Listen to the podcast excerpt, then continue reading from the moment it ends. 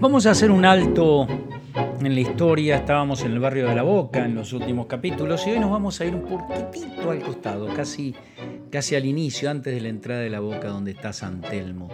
Típico rincón de Buenos Aires que como ningún otro tiene las características más puras de la ciudad vieja. Transitando sus calles se puede comprobar que esas casas añejas siguen resistiendo el paso al tiempo. Y así llegamos a una esquina, una esquina famosa que muchos de ustedes que han visitado Buenos Aires conocen seguramente, la esquina de Balcarce e Independencia, reconocida internacionalmente por albergar una de las casas más tradicionales de tango, quizás la que más se ha conservado a través del tiempo, el viejo almacén. Ese edificio se remota a fines del siglo XVIII, más precisamente al año 1769, en pleno virreinato del Río de la Plata, donde funcionó en sus primeros años como un almacén de campaña. Allá por 1840 amplía su capacidad y se convierte en el Hospital Británico, donde en junio de 1844 Buenos Aires conoce por primera vez el uso del éter en una operación quirúrgica realizada por el doctor Maquena. Durante los años 1850 y 1860 funcionó la Aduana General de la Nación.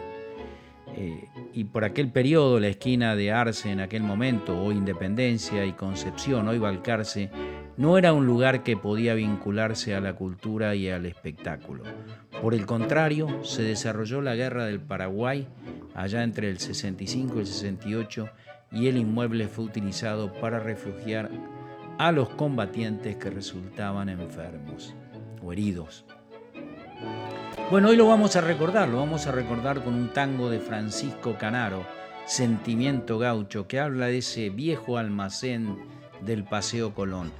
Lo vamos a escuchar en la voz de Horacio Rabel, Sentimiento Gaucho. En un viejo almacén del Paseo Colón ¿Dónde van los que tienen perdida la fe?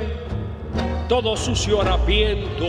Una tarde encontré a un borracho sentado en oscuro rincón. Y al mirarlo sentí una profunda emoción, porque en su alma un dolor secreto adiviné.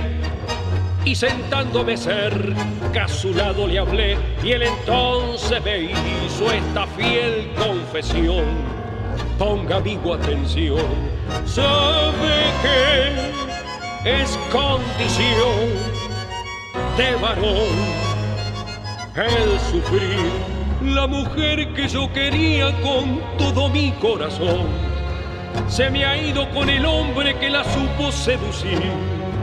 Y aunque al irse mi alegría tras de ella se llevó, no quisiera verla nunca que en la vida sea feliz con el hombre que la tiene pa' su bien o qué sé yo, porque todo aquel amor que por ella yo sentí, lo cortó de un solo tajo con el filo de su traición.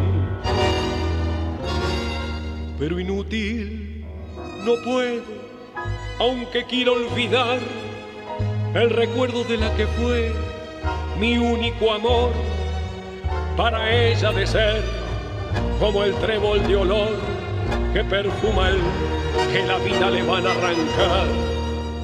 Y si acaso algún día quisiera volver a mi lado otra vez, yo la he de perdonar.